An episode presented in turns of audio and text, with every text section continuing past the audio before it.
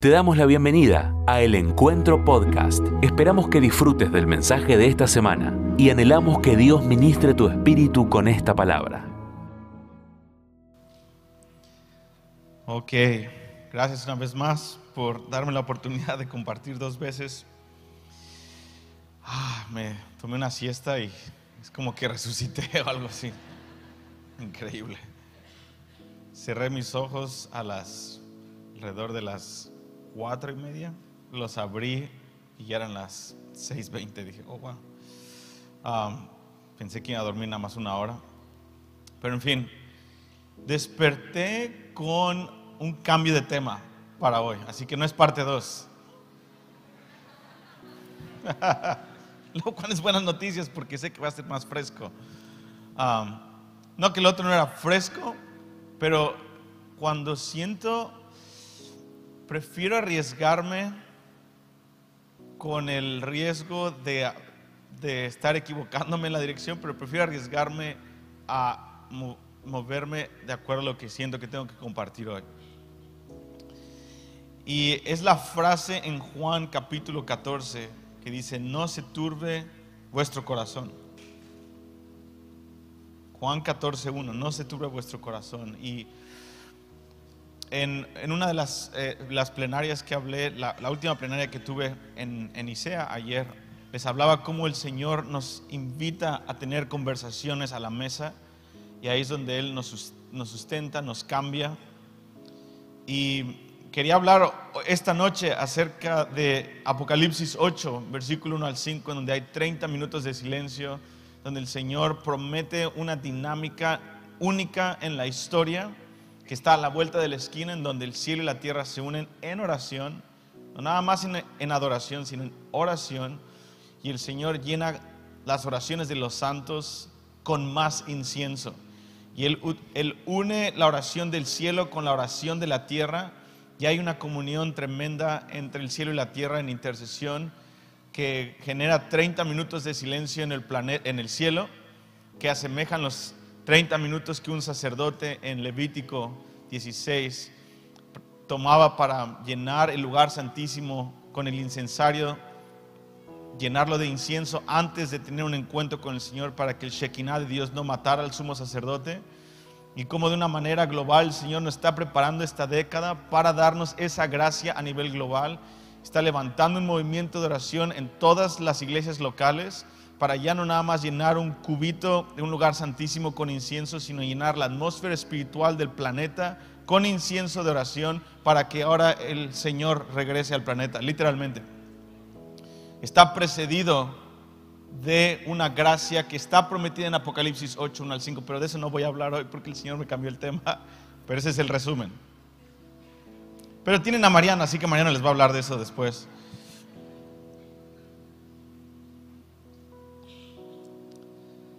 En mi vida personal, eh, amanecí, bueno, no amanecí, me desperté con esta, esta frase que en mi vida personal, el, lo que más ha bloqueado mi vida de oración, porque Apocalipsis 8 es lo cósmico, escatológico que va a suceder a la vuelta de la esquina global. En la mañana en la iglesia les hablé acerca de lo congregacional que empieza y se detona con lo individual, 15 segundos a la vez, 15 minutos a la vez, con características de Cristo, diciendo, gracias Señor, porque Cristo es esto, muéstrame más, y cómo alimentar nuestra vida devocional. Y el que no estuvo, bueno, escúchenlo en YouTube. Pero lo que más en mi vida personal ha estorbado mi devoción vertical con el Señor y mantenerme en la mesa del Señor, aún en presencia de mis enemigos, es cuando mi corazón está turbado. Y Jesucristo, en medio del capítulo, del capítulo eh, del discurso final de Jesucristo, Juan 13 al 17, Jesucristo se detiene para decir, no se turbe vuestro corazón. Y eso es de lo que yo quiero hablar hoy. Continuar con la conversación a la mesa del Señor y déjenme poner mi, reloj para poder saber dónde estoy. Entonces, como les dije, ah, estamos en medio de una invitación a la mesa con el Señor. Y aquí en, en IHOP, Dios le habló muy claro a, a Mike y a algunos de nosotros en el staff hace un año y medio. Y Él nos frenó en algunas cosas que estábamos haciendo de una manera profética muy dramática que no tengo 30 minutos para explicarles todo lo que sucedió en ese lugar de oración día y noche. Dios nos cambió la conversación de una manera muy dramática y dijo, de aquí hasta que yo venga, quiero que la conversación en la familia sea Juan 13 al 17. Sí, quiero que vean los 150 capítulos que hablan de los últimos tiempos, pero quiero que ahora lo vean por medio de los, de los lentes, del filtro de Juan 13 al 17. Sí quiero revelarles lo que estoy haciendo en el Medio Oriente para seguir, para que sigan intercediendo y apunten esas bazucas de oración día y noche hacia la evangelización del Medio Oriente. Pero quiero que lo hagan a la mesa por, por medio del filtro de Juan 13 al 17. Y ha sido el Señor muy claro como familia espiritual, como ministerio, que la conversación principal hasta la séptima trompeta va a ser Juan 13 al 17. Y no podemos graduarnos de ahí. Y es y vamos a de hecho a revisitar temas como Egipto, el Medio Oriente, los 150 capítulos, los últimos tiempos, el evangelismo, la profecía, el alcance a todas las cosas que Dios ha hablado, cantar de los cantares. Vamos a revisitar lo que nos quede de tiempo en esta tierra como ministerio a través de la conversación de la mesa de Juan 13 al 17. Entonces, eh, eh, en, esta, en medio de esta, de esta conversación en la que estamos como ministerio, como líderes, yo como amigo de Dios, que les compartí un poco en mi, vida personal, el, el asunto número uno que el Señor está quitando el, estorbo en mi corazón para que me, que me detiene en mi aumento de apreciar al Cordero, de crecer en todas las cosas que Dios ha dicho que tenemos que crecer, es cuando mi corazón está turbado. Y me desperté con esta frase y también con el pensamiento, Benji, muchos en esta noche están turbados y quiero arreglar esa situación esta noche. Amado, si tú estás turbado, si tú estás en una congoja, en angustia, Dios va a arreglar eso esta noche. Y vas a salir libre, y vas a salir sin ningún estorbo, y vas a ver cómo a veces el boquete en el cielo ya está abierto, pero tu corazón tiene un boquete y está tapado más bien. Y Dios quiere abrir el corazón. Cuando estamos turbados, nuestra comunión con el Señor. Estamos como cuando tenemos un banquete en la mesa, tenemos a Cristo, al Padre, Hijo y Espíritu Santo en la mesa. Está su sangre disponible, está su cuerpo disponible, está su palabra disponible. Hay la comunión con la Trinidad y tenemos una mesa y una silla con nuestro nombre que nadie puede reemplazarnos en la mesa del Señor. Tú tienes un lugar, cada uno de nosotros, en la mesa del Señor y no somos reemplazables. Y tenemos todo eso ahí, pero estamos angustiados cuando estamos atribulados con culpa, con condenación, con nuestro pasado, con nuestro futuro, con la angustia del, con la angustia del pasado, con la angustia del futuro, con la incertidumbre del presente, con la condenación día y noche de Satanás, con altos y bajos. Y estamos, y no podemos comer, estamos en la mesa, pero con un pie aquí y un pie acá. Y el Señor dice, no se turbe vuestro corazón.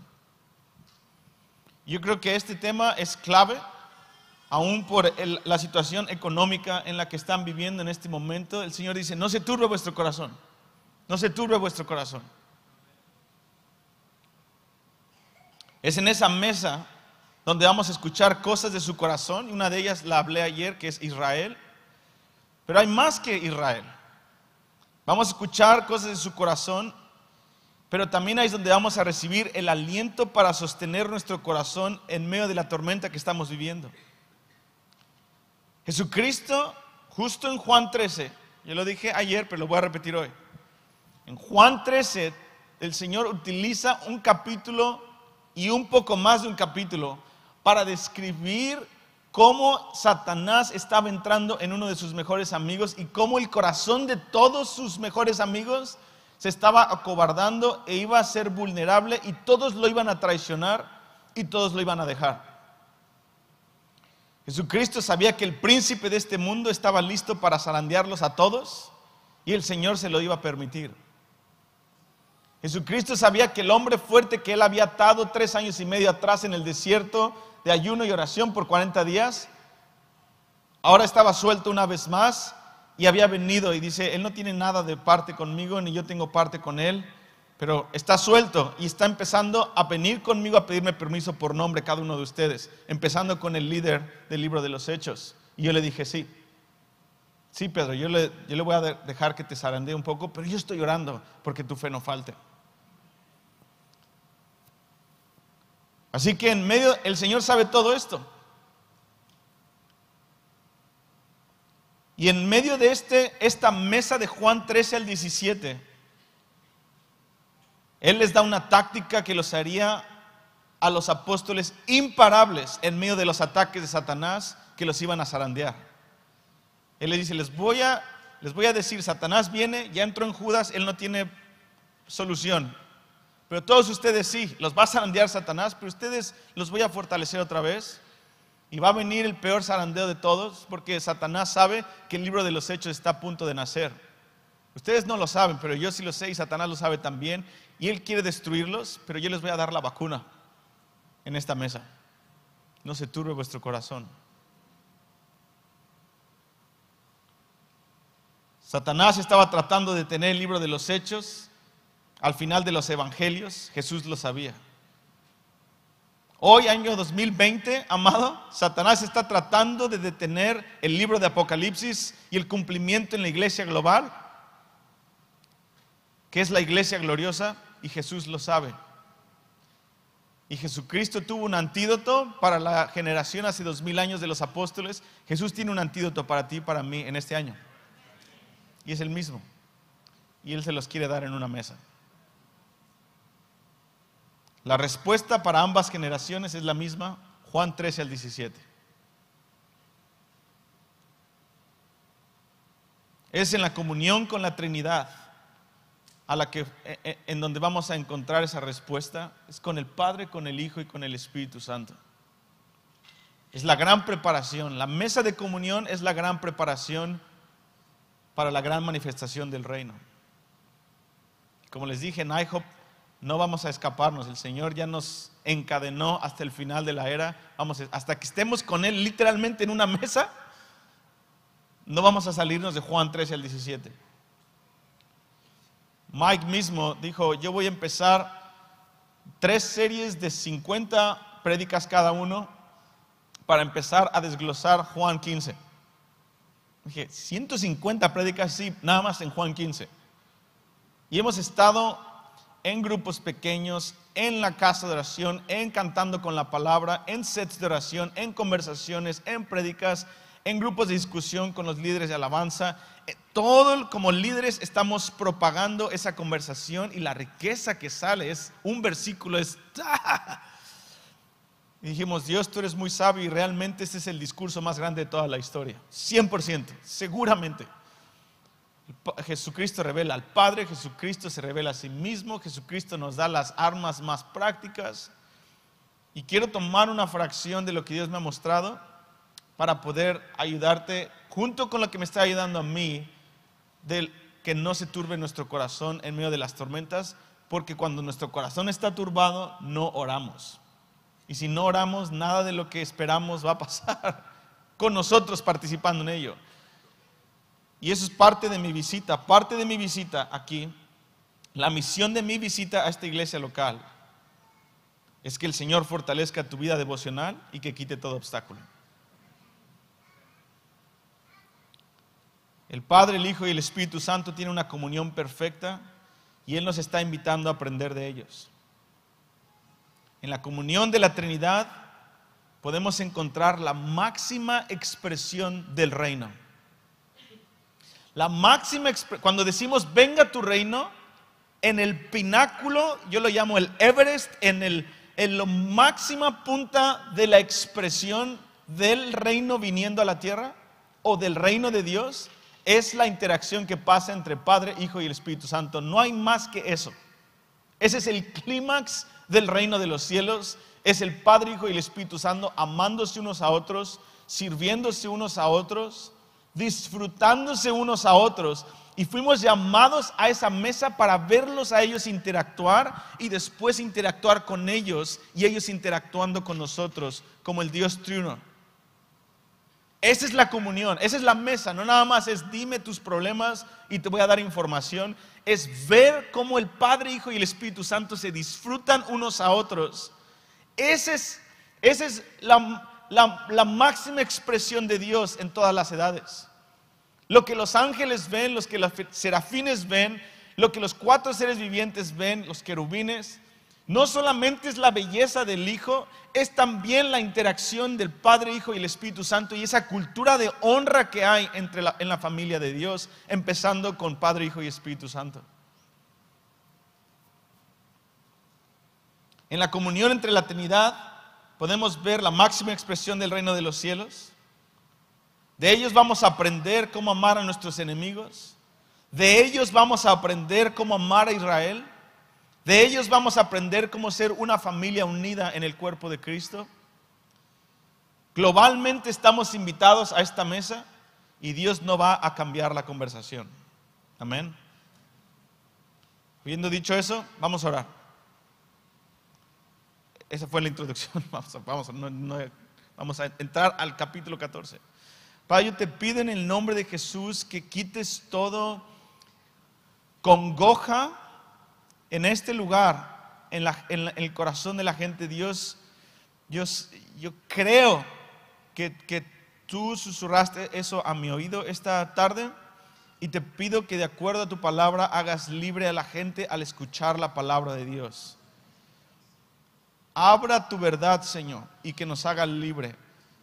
En el nombre de Jesús. Amén. Juan 14, 1.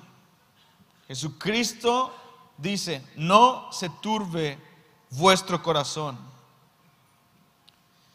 Amado, quiero empezar diciéndote esto. Esto no es una sugerencia, esto es un mandamiento de Dios. A veces necesitamos para salir de nuestras congojas y, la, y de la rueda de hámster de creer la mentira de Satanás que te, que te pasa la película una y otra vez de tus errores, una y otra vez de la mentira del temor a veces no necesitamos que una sugerencia de consuelo, a veces necesitamos un padre, un esposo que nos diga, hey, no se turbe vuestro corazón. No con una reprimenda, sino con un mandamiento de, hey, esto no es la verdad, sacúdela. Y es como yo veo el tono del Señor Jesús. Jesucristo estaba pensando en el libro de los hechos una vez más. Y él dice, ustedes son el staff que me queda. Yo me voy. Y ustedes se quedan como los líderes. Ustedes son el staff de mi reino. Son puros adolescentes. Todos eran menores de 25 años, la mayoría menores de 20. El mayor era Pedro, que era uno de los pocos que estaba casado. Los demás tenían 15, 16, 17, 18. Puros jóvenes, Gen Z. Dios les entrega el reino a Gen Z, a generación Z. Y ellos están acongojados por todo lo que van a pasar por todo lo que Jesús les está diciendo y por todo el capítulo 13 que acaba de pasar. Jesucristo literalmente les dice por qué están descalificados para lo que Él está por derramar en ellos. Le dice, ustedes me van a dejar, ustedes me van a traicionar. Yo creo que todos, uy, bueno, aunque sea Pedro y Pedro, yo no te traicionaré. Bien, Pedro, aunque sea tenemos uno. Tú me vas a traicionar tres veces, Pedro. ¡Ah! Yo creo todos, no, Pedro, contábamos contigo. Nuestro campeón Pedro camina, caminador sobre el agua. Dijo, tú vas a empezar, tú vas a ser el peor de todos. Bueno, Judas, aunque sea, él es bueno con las finanzas, aunque sea que las finanzas, él es un ladrón, Satanás entra en él, ve y haz lo que tienes que hacer. Y todo el capítulo 13, Pedro intenta por aquí, intenta por acá, les voy a lavar los pies. No me laven los pies, Señor. Voy a tratar con un poco de humildad. Si no te lavo los pies, no tienes parte en mi reino. Lávame todo. No, no es así. Ya estás limpio con la palabra que te he dicho. Ok, bueno, este, um, uh, no lo entiendes, pero lo entenderás después. Pedro, tienes que comerte el capítulo 13. Nadie está preparado, pero no se turbe vuestro corazón. Amado, Dios no está escandalizado con nuestra debilidad. En la iglesia nos hemos aprendido y acostumbrado a escandalizarnos con las debilidades de los demás y destruirnos unos a otros en los escándalos. Jesucristo dice, no se turbe vuestro corazón. Y sabiendo lo que él sabía, él pone lo peor en el capítulo 13 para después hablarles y ustedes van a ser llenos del Espíritu Santo. Y ustedes son amados por el Padre. Es más, yo me voy, pero les voy a preparar una mansión en la casa de mi Padre. Dices, Señor, pudiste haber puesto eso después. No, yo quise poner primero el capítulo 13. Yo estoy consciente de lo que va a pasar y quiénes son ellos, pero estoy consciente de qué es lo que va a pasar y quiénes son ellos también. Les voy a dar una mansión. Mi padre les ama y habla del padre más de 50 veces en dos capítulos.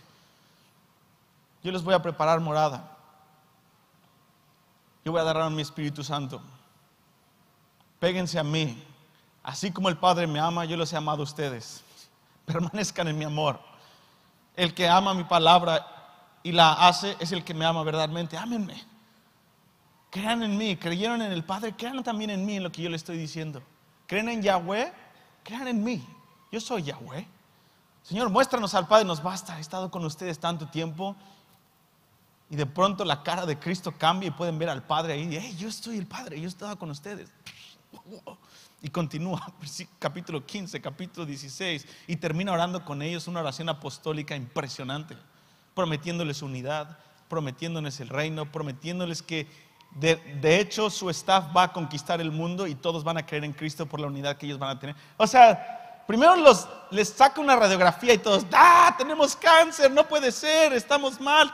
Estamos, somos traicioneros, vamos a dejar al Señor y dice, no se turbe vuestro corazón, déjenme decirles lo que yo voy a hacer en ustedes en medio de su debilidad. Ese es el punto.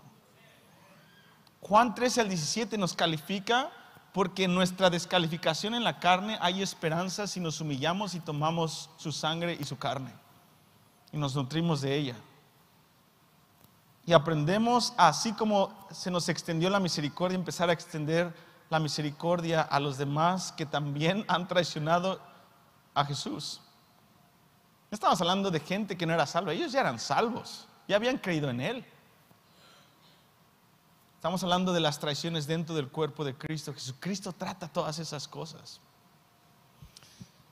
Mi esperanza es de que globalmente la iglesia gloriosa es la que va realmente a expresar Juan 13 al 17. Extender misericordia va a ser uno de los pináculos más grandes de la iglesia. Jesús les dijo a sus discípulos que no dejaran que su corazón fuera dominado por los problemas que vendrían. Amado, no dejes que los problemas que están por venir dominen la conversación en tu corazón. En este mandamiento que vemos aquí, que no se turbe vuestro corazón, hay muchas implicaciones escondidas que son que están para que nosotros las descubramos en nuestro caminar con Dios. Solo Solamente las personas que buscan obedecer este mandamiento van a encontrar las herramientas y la provisión de parte de Jesucristo para poder continuar como hijos de Dios. Leemos otra vez, versículo 1, no se turbe vuestro corazón, creéis en Dios, creed también en mí. La paz os dejo, mi paz os doy, no como la da el mundo. No se turbe vuestro corazón, versículo 27, ni tenga miedo.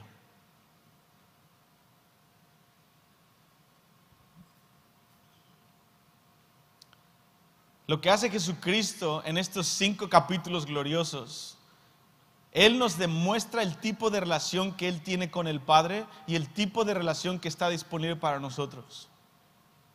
Amado, esta es una frase gigantesca. Cuando tú examinas estos capítulos, puedes ver, como te dije, el, el mayor clímax de la expresión del reino es ver cómo el Padre, Hijo y el Espíritu Santo se aman, se sirven, tienen comunión entre ellos. Y cuando nos sentamos a la mesa decimos, wow, es increíble esto. Dice, ok, fascínate con esto que tienes aquí, pero ahora quiero que también tú entres y puedas tener esa comunión con nosotros. Y eso es, eso es parte del punto de la oración, hermanos. Como te dije, no es para pedir cosas, es para entrar en una comunión con alguien.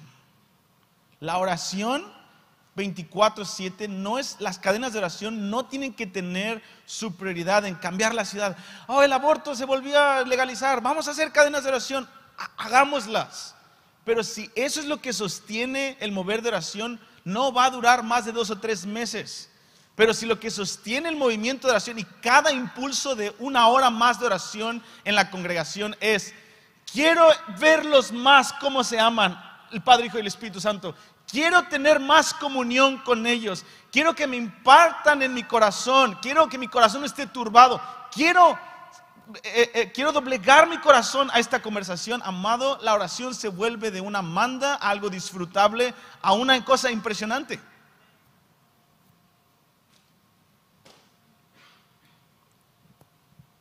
La gran sorpresa del Evangelio es que fuimos invitados a tener este tipo de comunión con la Trinidad por siempre. Jesús estaba en gran angustia en estos capítulos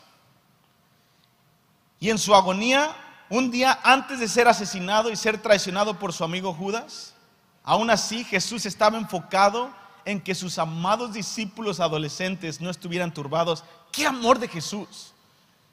Él sabía el sufrimiento de Isaías 53. Él escribió Isaías 53. El Espíritu de Dios estaba con él. Él es la palabra. Él, sabía los detalles de la crucifixión. Estaba angustiado un jueves en la noche. Es lo que pasó en, ah, Juan 13 al 17. Es un jueves en la noche antes de ser llevado en la cárcel o apresado un viernes en la madrugada y después crucificado un viernes en la, en la tarde. El jueves en la noche él está cargado con el espíritu de revelación. Las escrituras le daban testimonio de lo que iba a sufrir y él estaba angustiado ¡oh! en la comida.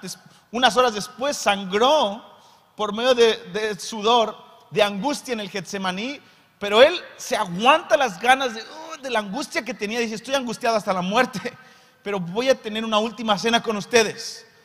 Y no voy a hablar de mis sufrimientos nada más, voy a hablar de ustedes.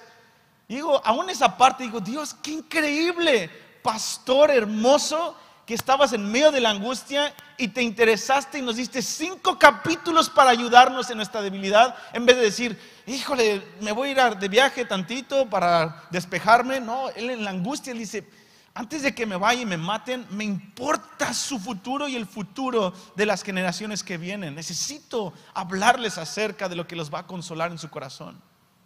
Él es el buen pastor, amado. Impresionante. El martes, dos días antes de la última cena, acuérdense, el martes Jesucristo escribe, bueno, tenemos Mateo 24, 25, y un jueves tenemos Juan 13 al 17, y un viernes Él muere, y un domingo Él resucita. El martes, dos, dos días antes de la última cena, Jesús les profetizó acerca del engaño que vendría, acerca del conflicto militar que vendría, no nada más en la última era, sino unos años después de que Él se fuera. Él les habló de la destrucción del templo, les habló de la persecución de los judíos, les habló en parte en ese siglo y en plenitud en los últimos tiempos. Les habló de los conflictos étnicos, les habló de las pestilencias que vendrían. Jesucristo mismo les habló de los terremotos, de las traiciones, del martirio, de que las naciones todas nos iban a odiar en algún día Dijo, aún los van a llevar a las sinagogas y los van a matar pensando los judíos que hacen servicio a Dios. Eso es un martes antes de la última cena. Y les manda a sus discípulos en Mateo 24, 6 ese martes, les dice, no se turben. Una vez más les dice, no se turben. Por lo tanto, después de que el Señor les da una, una materia de escatología impresionante, él dice, ok, antes de que me maten, necesitan un break, necesitan Juan 13 al 17. Vamos a comer. Tráiganme, eh, prepárenme una, una cena. Ya aún preparé un lugar para que podamos comer antes de la noche de angustia. Las verdades de Juan 13 al 17 nos equipan para responder en las tribulaciones que fueron anunciadas en el libro de en, Mateo 24, etc. Un corazón que está turbado, amado, como te dije, aparte de que no puedes orar, tu corazón cuando está turbado crea un ambiente perfecto para estar confundido acerca de quién es Jesús, quién eres tú, quién es la iglesia local y estás más propenso al engaño. Un corazón turbado es una tierra fértil para un falso profeta y para la gran apostasía. Cuando nuestro corazón está cargado de estas cosas, nos volvemos más vulnerables a las tinieblas, a la depresión, a la amargura, a la condenación, a la acusación con los demás, a las quejas.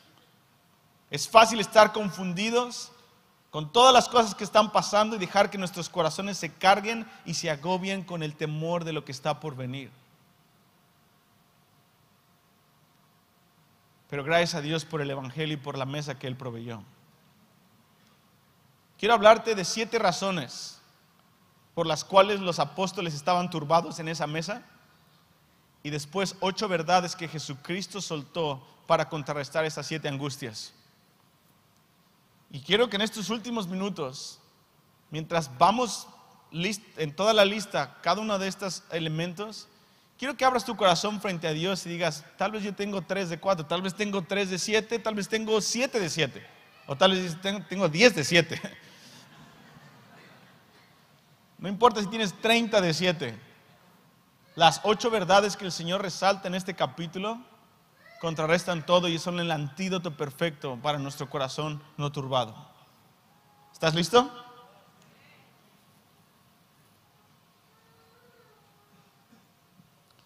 Justo antes de que Jesús los exhortara a no dejar que sus corazones se turbaran, como te dije, Él les habló a sus discípulos y les dijo que iba a morir en Juan 13:36. Él les dice, le dijo a Simón Pedro, Señor, ¿a dónde vas? Jesús le respondió, a donde yo voy no puedes seguir ahora, más me seguirás después. Me voy a morir, pero después a ti también te van a matar, así que me vas a seguir.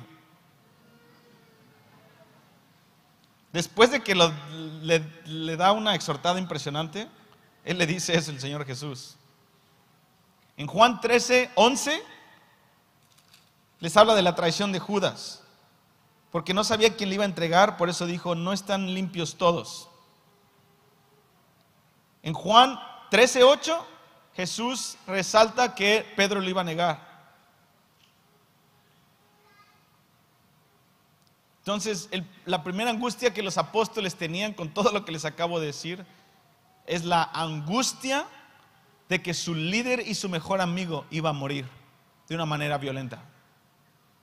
Amado, el derramamiento de sangre, no hemos llegado ahí. En México vivimos eso todos los días.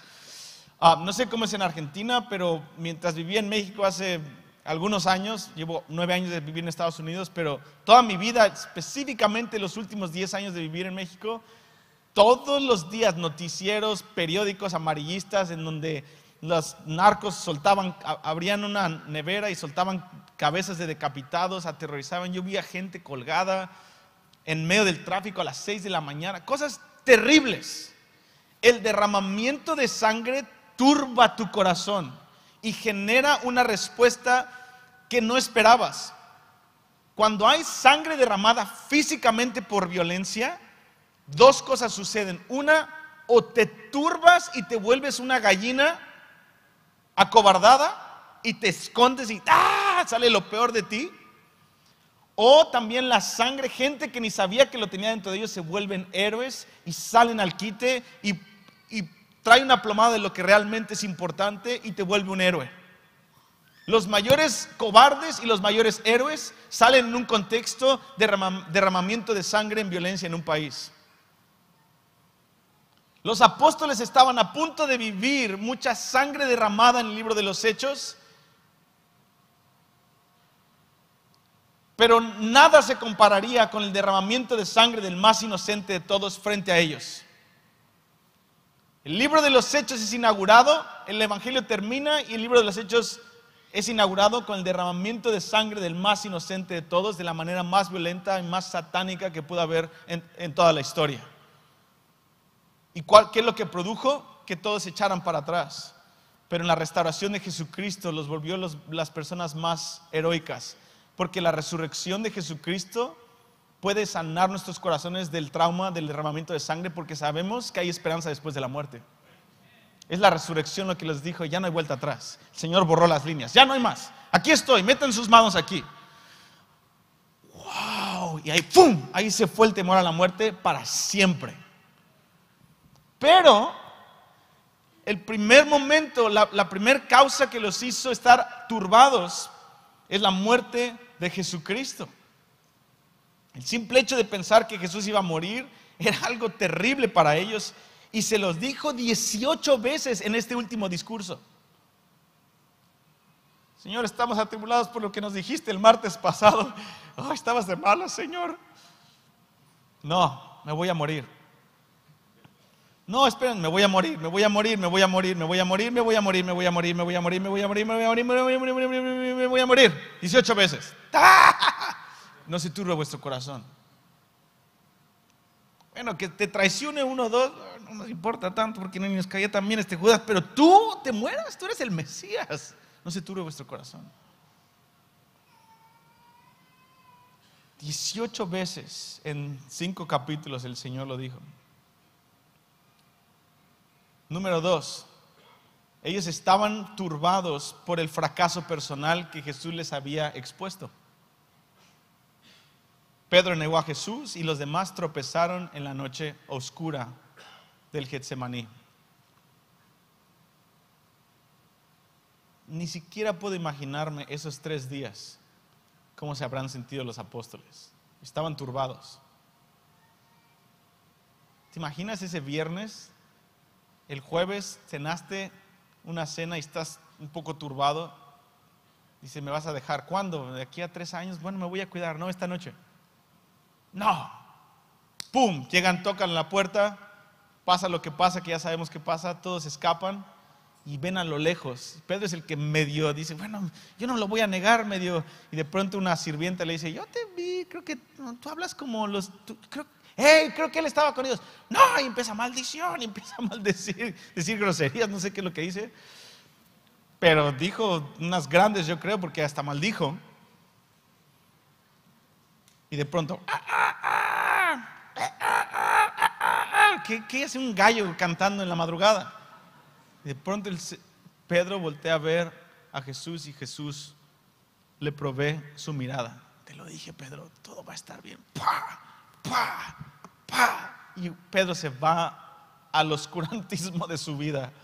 Y todos los demás se escapan y están viendo a lo lejos. ¿Te imaginas ese viernes ver a Jesús? ¿Te imaginas el sábado donde no había nada?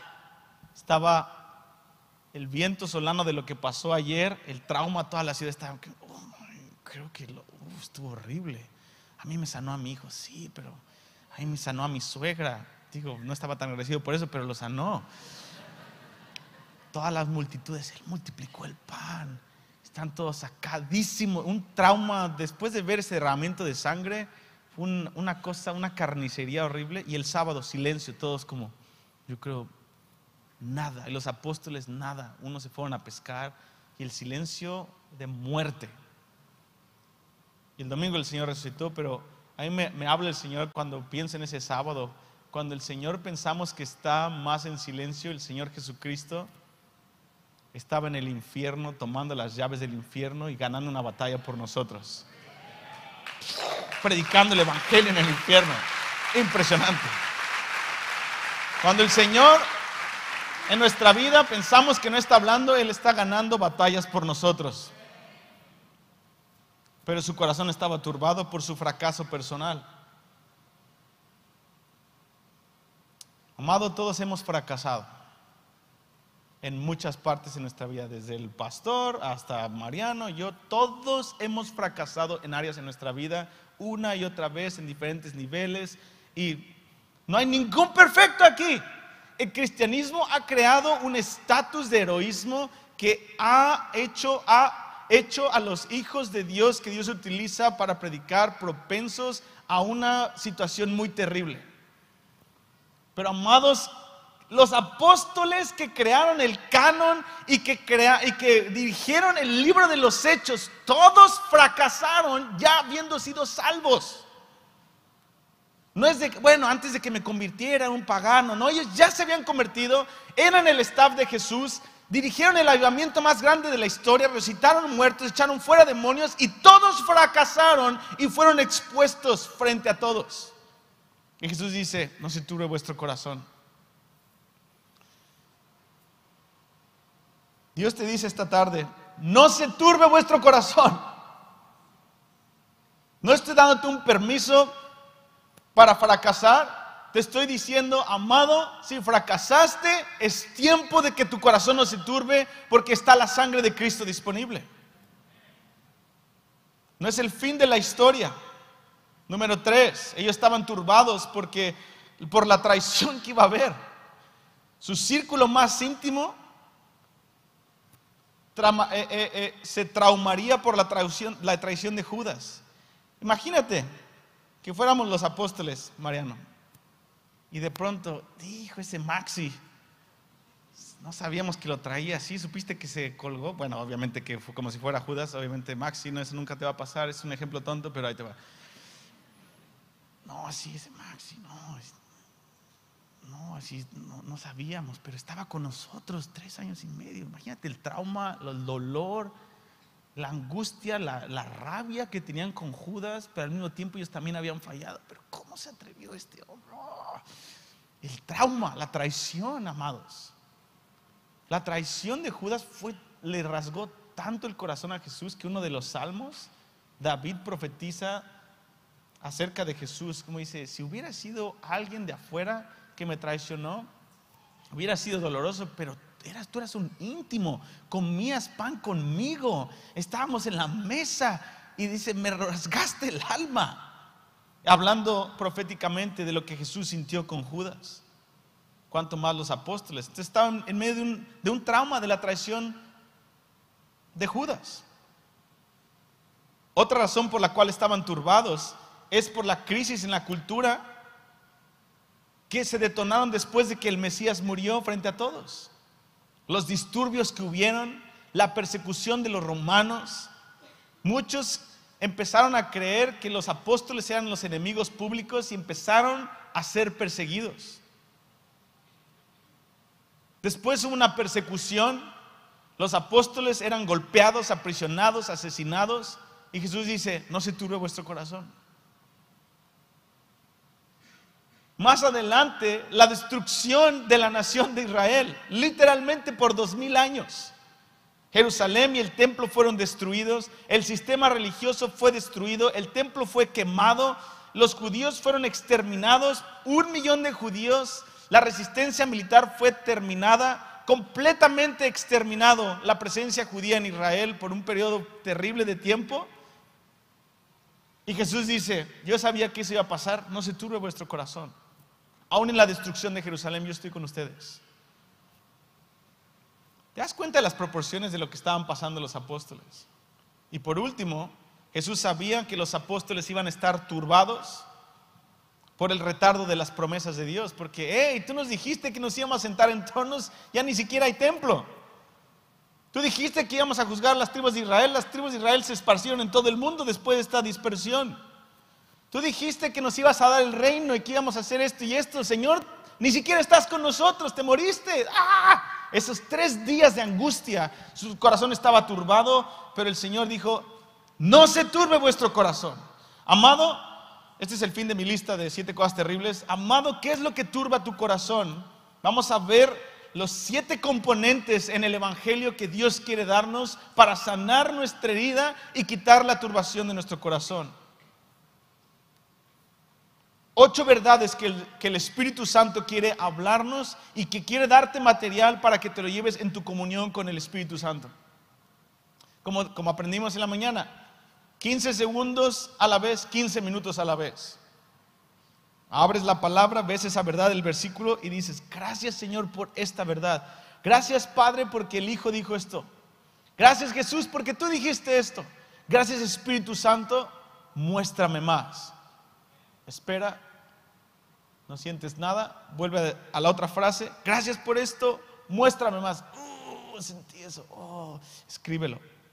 Ahora lo que escribes, díselo otra vez al Señor, gracias por esto que me mostraste, muéstrame más. Empieza a habitar, empieza a permanecer en, en el amor de Dios con estas ocho verdades que te voy a dar, que contrarrestan toda la turbación de nuestro corazón mientras nos preparamos para el cumplimiento del libro de Apocalipsis. El mandamiento de Juan 14.1, no se turbe vuestro corazón. En pocas palabras quiere decir, tienes que creer mi narrativa, como lo decía, lo decía Mariano ayer. Necesitamos creer la narrativa de Dios, necesitamos creer la perspectiva histórica de cómo Dios está dirigiendo la historia. Porque si vemos como los apóstoles, el primer siglo fue algo terrible, fue la destrucción de Israel que duró dos mil años. Pero en la perspectiva de Dios es, yo estoy dando a luz mi iglesia para alcanzar el mundo. En la, en la perspectiva del diablo es, se acabó el templo, se acabó los judíos, ganó el pueblo romano, maté al Mesías, La perspectiva del cielo es, el libro de los hechos está por empezar. Eh, eh, eh, todo Éfeso se va a convertir, Turquía, yo voy a, conquistar el mundo a través del Pentecostés. Cuando dice el Señor, no se turbe tu corazón, es esfuérzate para escuchar lo que Dios tiene que decir acerca de esta generación y de la narrativa que Dios tiene acerca de tu vida.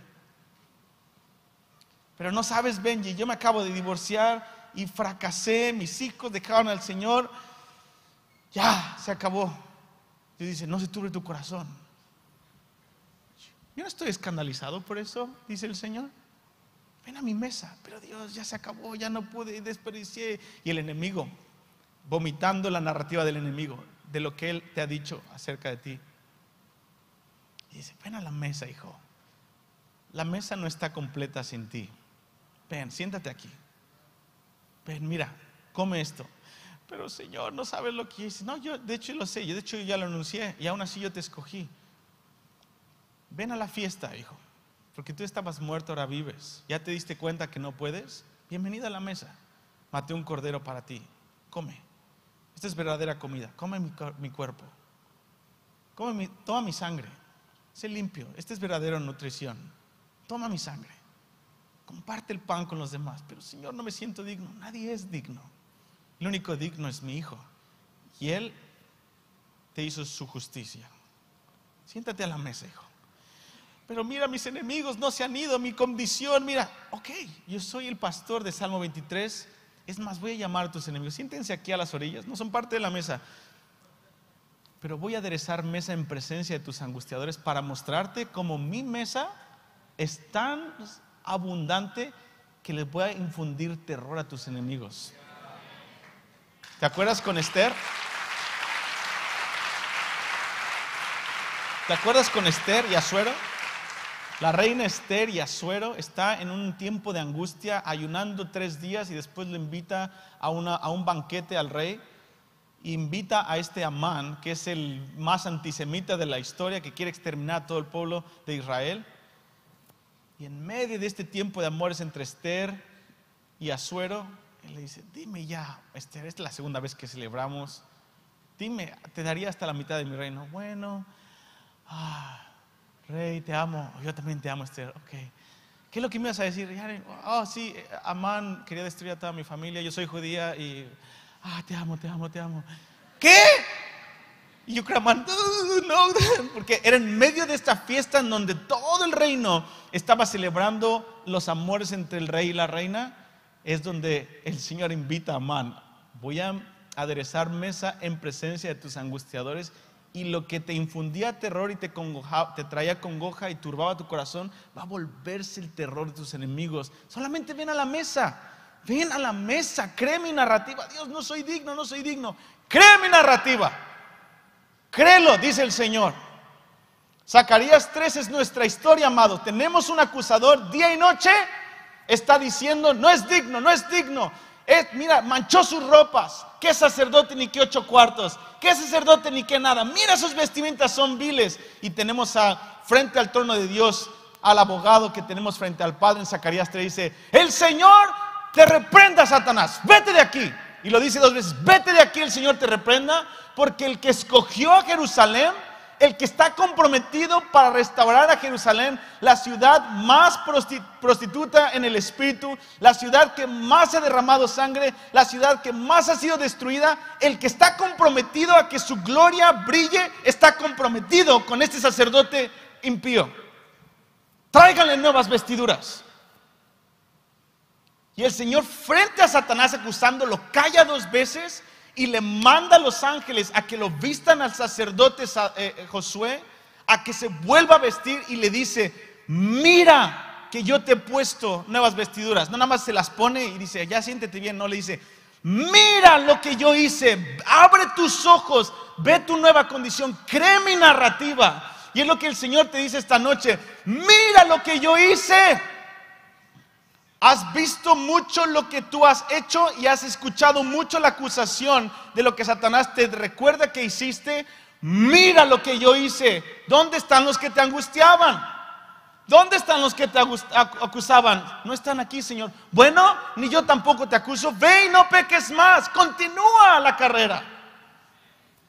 Amado, si tu corazón está turbado por tus propias fallas o por todas las otras cosas, Amado, tienes que creer la narrativa de Dios. No hay es futuro ni esperanza para el movimiento de oración si estamos turbados.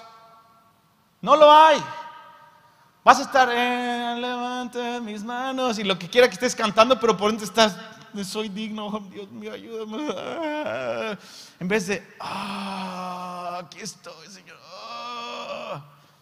Y a veces por la presión religiosa que a veces tenemos, cultural, Preferimos venir una hora para hacer, para que medio congraciarnos con dos o tres hermanos y por dentro seguimos con una angustia y dice, no, no, no es justo, mi sangre pagó todo. No, el Señor te reprenda, Satanás. No vean la raíz, hijo, siéntate, siéntate, no nada más pretendas con una tormenta dentro de ti. Siéntate y deja absorber la muerte dentro de ti. Déjame traer vida a tus huesos. No estoy enojado, por cierto. Jesús le dice, no se turbe vuestro corazón. Perdón, Jesús no les dice, en medio de ese rollo que están pasando, no les dice, discípulos, no se turbe vuestro corazón. Porque todas estas cosas que les anuncié no las van a pasar, van a escapar de ellas. No, se no, él les dice no. Ni tampoco les dice, oh, si se fortalece su fe y creen en este momento, no va a pasar nada y todo va a estar bien. No dice, no, sí, Satanás va a venir a zarandearlos. Eso no es lo que el Señor Jesucristo les dice. El Señor les dice, todo esto va a pasar. Pero la respuesta soy yo. Yo estoy con ustedes hasta el fin. No se turbe vuestro corazón. Pero Señor, y esto y esto, sí, sí, algunas cosas van a pasar. Pero yo estoy aquí. Pero yo no me voy a ir. Les conviene que yo me vaya porque yo voy a venir con el Padre, el Hijo y el Espíritu Santo. Vamos ahora a habitar en ustedes. Yo voy a prepararles morada física, pero mi Padre me preparó una morada en ustedes. Venimos ahora con ustedes. ¿Les conviene que me vaya? No se turbe vuestro corazón. La respuesta que Él les da es el mismo. La cura para un corazón atribulado es Jesús. Esto suena muy simplista para muchas personas, pero queremos tomar muy en serio lo que Jesús está diciendo. ¿Creen en mí? ¿Creen en mi Padre? Crean también en mí. Entonces, ¿qué hacemos con un corazón turbado? Tenemos que alinearnos a, estas ocho verdades. Número uno, cree o confía en la verdad acerca de la persona de Jesús. En pocas palabras, cuando dice, ¿ustedes creen en Yahweh? Yo creo todos, sí, el Padre, claro. Bueno, crean también en mí. Él lo que está diciendo en pocas palabras es, crean en mi liderazgo. Crean y confíen en cómo yo estoy liderando la historia argentina, tu iglesia, tu vida. Es que no entiendo cómo no se sanó esta enfermedad, no entiendo. ¿Crees en Dios? Sí, Señor. Cree en mí, yo soy tu líder. El crean en mí es una invitación a seguir su liderazgo perfecto y confiar. no se está yendo de las manos, no es la última palabra lo que acaba de pasar, el pastor te está dirigiendo. ¿Crees en Dios? Cree en mí. Él no les está hablando, él cuando les dice ya están limpios, no, no le estaba predicando el Evangelio por primera vez y le estaba salvando, ellos estaban salvos. Ella le estaba diciendo, en medio de, esta, ah, de este tiempo, ya como cristianos, necesitan volver a confiar en mí. El enfoque no está en el cielo, el enfoque está en una persona. La esencia del cielo es la presencia de Cristo. Y Cristo está en nosotros. Dice, ¿crees en Dios? Crean en mí. Verdad número dos, que tenemos que enfocarnos. ¿Estás conmigo todavía? Ya voy a acabar. Tenemos que enfocarnos en la verdad de que Jesús prometió regresar por nosotros y estar con nosotros por siempre. Por siempre. Tenemos la increíble promesa de que el Señor va a traer la nueva Jerusalén, va a traer a nuestros familiares que murieron, va a traer justicia. El Señor Jesucristo va a regresar. Y hemos hablado muchísimo este fin de semana de eso. Verdad número tres.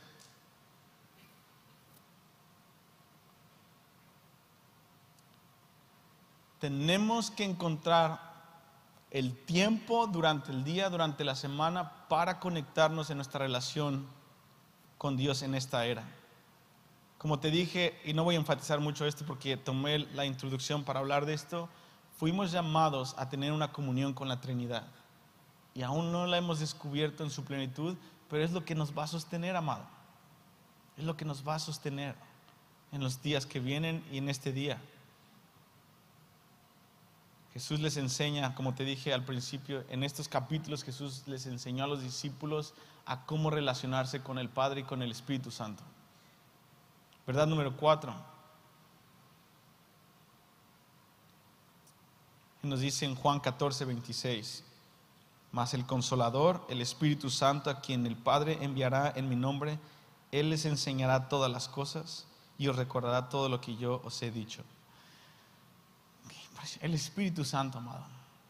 Ha, habido, ahorita de hecho tengo que realinearme con esto que les voy a decir, así que me estoy predicando a mí mismo, pero las mejores etapas en mi vida espiritual han sido en parte cuando ejercité esto que aprendimos de Cory Russell. Bueno, de hecho lo aprendemos de Pablo, porque él dice, yo oro en lenguas más que todos ustedes. Pero Corey Russell estableció algo en mi vida, en la vida de mi esposa y en la vida de mi amigo Jacob Peels, y lo hicimos por muchos años. 30 minutos al día de orar en lenguas. Y llamamos algo en el cuarto, hacían los prep rooms, que era antes de empezar nuestro deber sagrado de ciertas horas al día, nos metíamos en un cuartito y 30 minutos, sin decir nada, nadie profetizaba nada, nada de leer la Biblia, simplemente es edificar nuestro espíritu. Sin gritar, sin exagerar, simplemente 30 minutos confiando que el Señor va a hacer algo. Algo sí sabemos, que cuando oramos en el espíritu, el Señor edifica nuestro espíritu. Nuestro entendimiento tal vez tenga imágenes, apuntamos cosas, pero nuestro espíritu... Y esos 30 algo pasa cuando rompes la barrera de los 20 minutos. Y te hablo de 10 años de haber hecho esto algo pasa cuando se cuando pasas la barrera incómoda de los primeros minutos, después te das cuenta, hijo, si sigo gritando así se me va a acabar la voz. Después tienes eh, la acreditación de ver el celular o de decir algo, o de hacerlo más espiritual. Y dices, no, sigue. Minuto 15, minuto 15 al 20 es el más.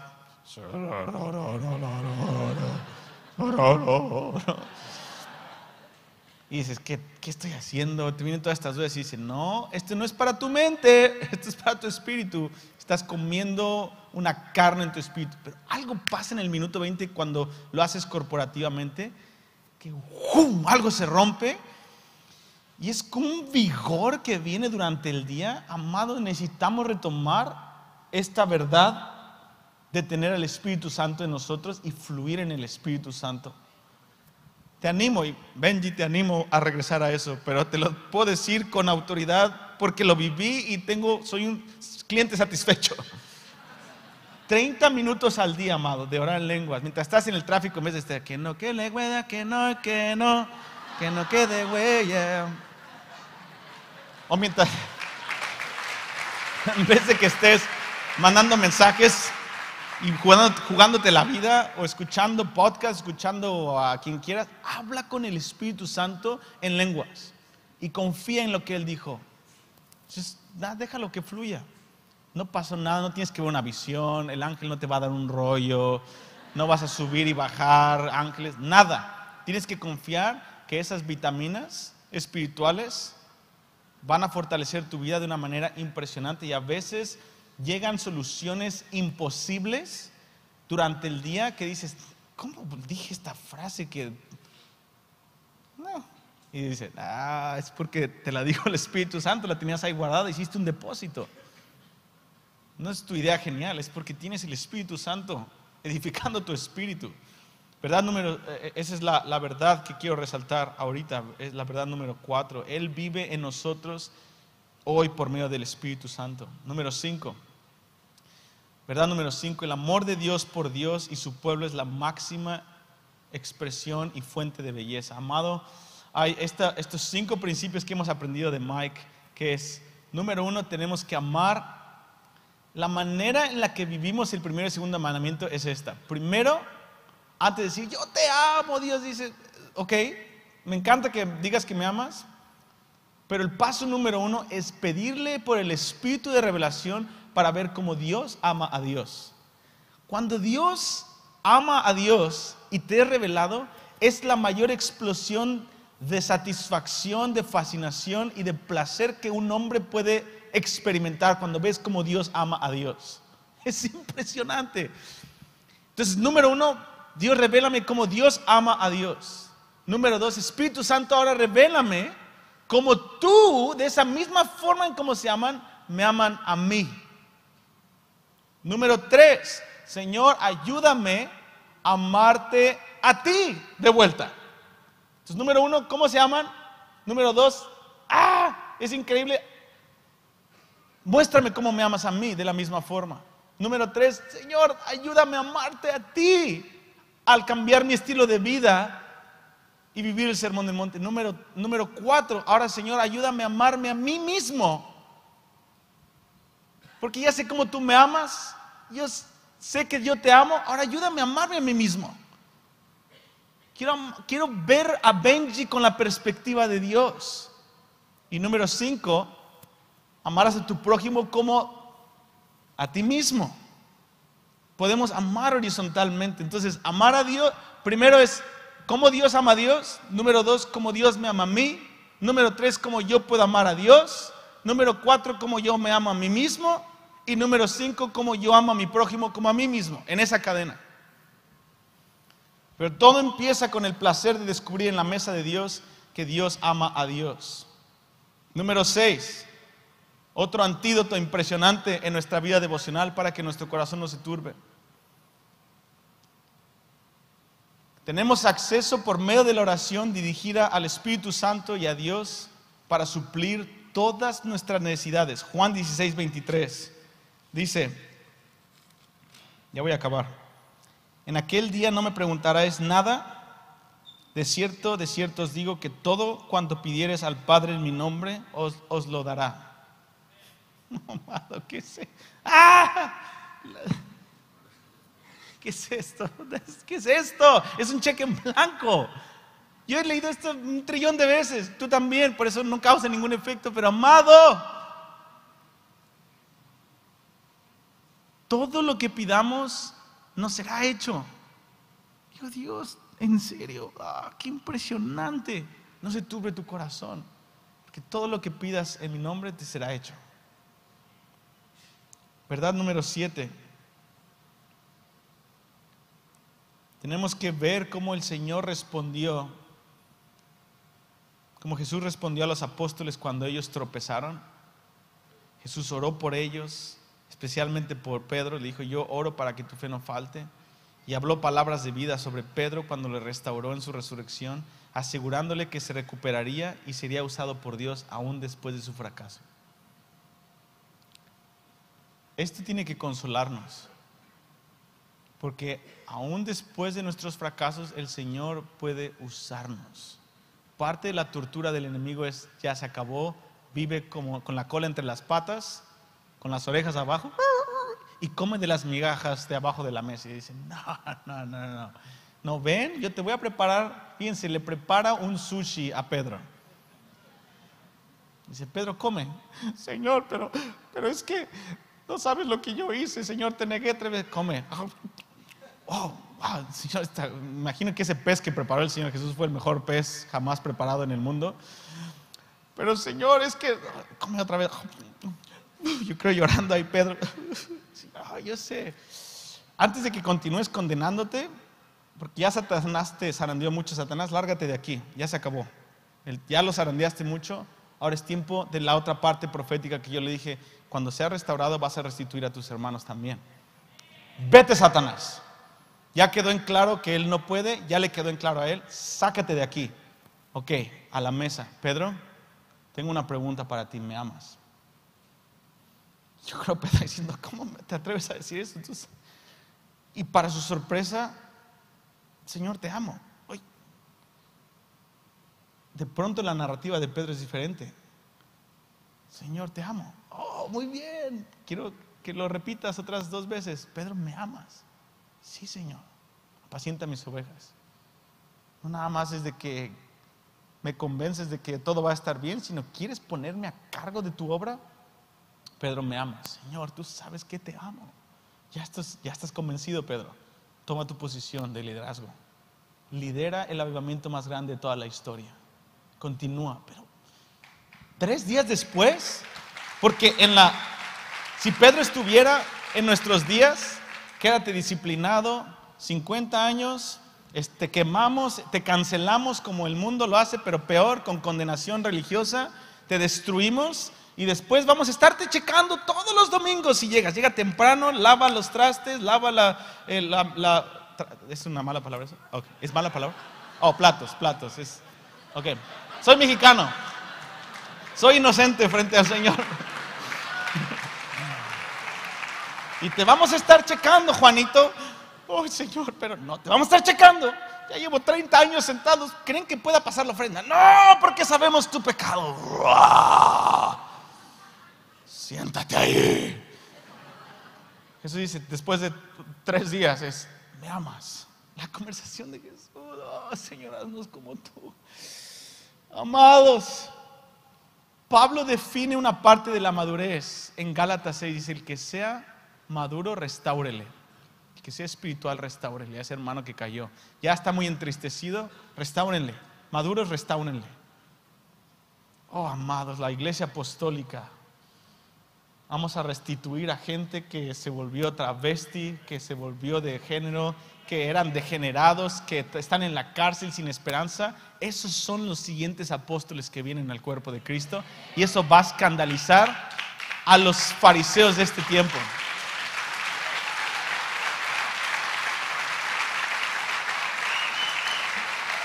¿100% seguro de eso? Dios prepárense, preparémonos porque Dios nos va a sacudir cuando veamos que gente cinco minutos atrás eran unos depravados, travestis o lo que quieras, drug dealers, lo que quieras. Van a venir a nuestras reuniones de avivamiento, el Señor los va a transformar y van a ser llenos del Espíritu Santo y van a hacer milagros que nosotros nunca pudimos hacer en 30 años. Y vamos a decir, y Dios dice, ¿qué vas a hacer? ¿Vas a ser Caifás o vas a ser alguien que administra mis ovejas? La pregunta no es de los fariseos, oh, demonio tienes, ¿con qué autoridad haces esto? No, la pregunta es, ¿me amas? Afirma a tus hermanos. Dios va a escandalizar una vez más al mundo al usar a la escoria del mundo como lo éramos todos nosotros, pero a veces se nos olvida lo que éramos. Y esa es la verdad número siete, recordar cómo Dios respondió a los apóstoles cuando tropezaron y en vez de condenarnos dijo, yo voy a orar que tu fe no falte. Verdad número 8 y con esto termino. Dios quiere que sepamos el privilegio de las recompensas eternas que van a venir cuando suframos la persecución. Vienen los días, hermanos, en los que no va a haber no, ningún consuelo de que todo va a estar bien y va a estar frente a nosotros la muerte o las consecuencias de la tribulación y el único consuelo que vamos a tener es hay vida después de la muerte y si muero por Cristo tengo recompensa. Y Jesucristo lo supo, porque todos los que estaban en esa mesa, uno se mató y los demás fueron muertos menos Juan. Y esas palabras lo sostuvieron hasta el fin. Que no se turbe vuestro corazón. ¿Crees en Dios? Cree en su liderazgo también. Él nos está liderando a todos, en medio de nuestros fracasos. Vamos a ponernos de pie, vamos a orar.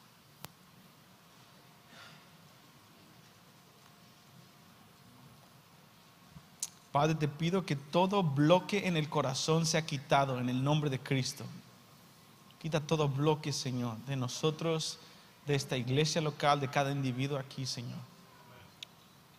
No importa cuántos pasos tengamos para orar o cómo orar y qué hacer y qué es lo que viene, si nuestro corazón está turbado en el lugar secreto, en las recámaras más secretas de nuestro corazón, Señor, te pedimos que tú vengas, pastor de las ovejas y que tú digas, comándanos Señor, mándanos esto una vez más, haznos temblar con esta palabra, no se turbe vuestro corazón, no tienes permiso de que tu corazón se turbe.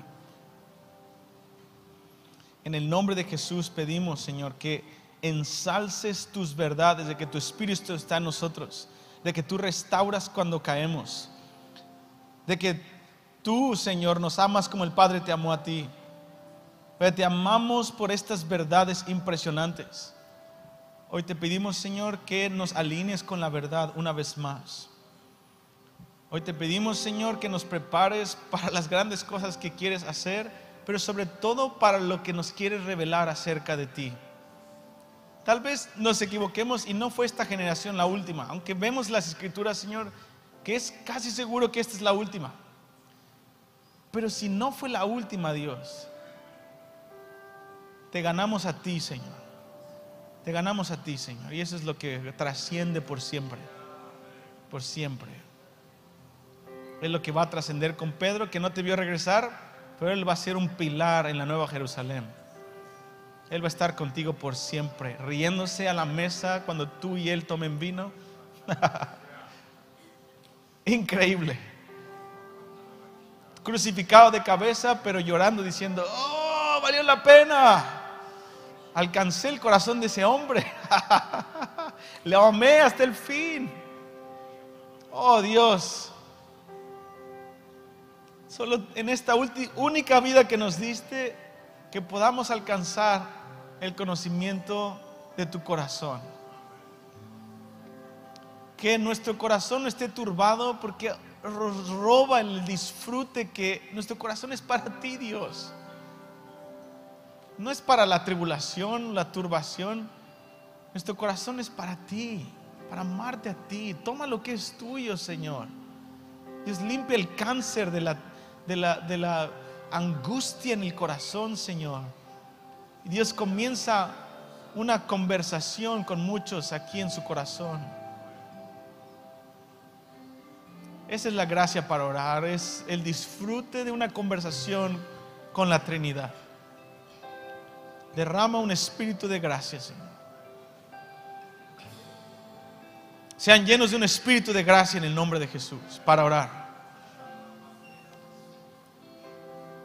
Esta congregación va a estar distinguida, como muchas otras a través de la historia, por un incienso incesante que brota de un disfrute incesante.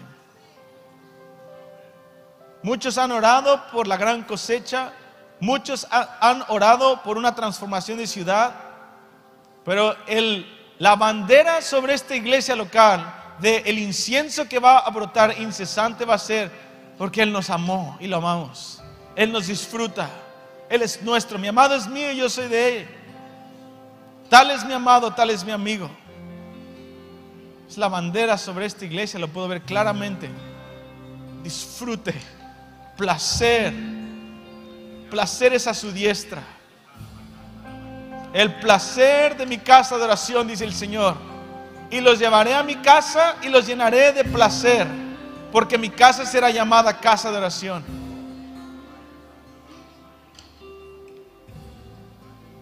Y te pido que venga el próximo nivel de gracia sobre este lugar en este momento, Dios.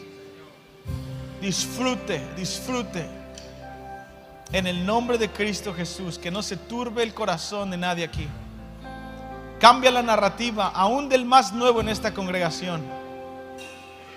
En el nombre de Cristo Jesús, Señor. Muchas gracias por escuchar este mensaje. Es nuestra oración que el Espíritu obre en tu vida a través de esta palabra y pueda ser un canal de bendición con otros. Te invitamos a suscribirte y compartir estos mensajes. Para más información, visita nuestra web www.iglesiaelencuentro.org.ar.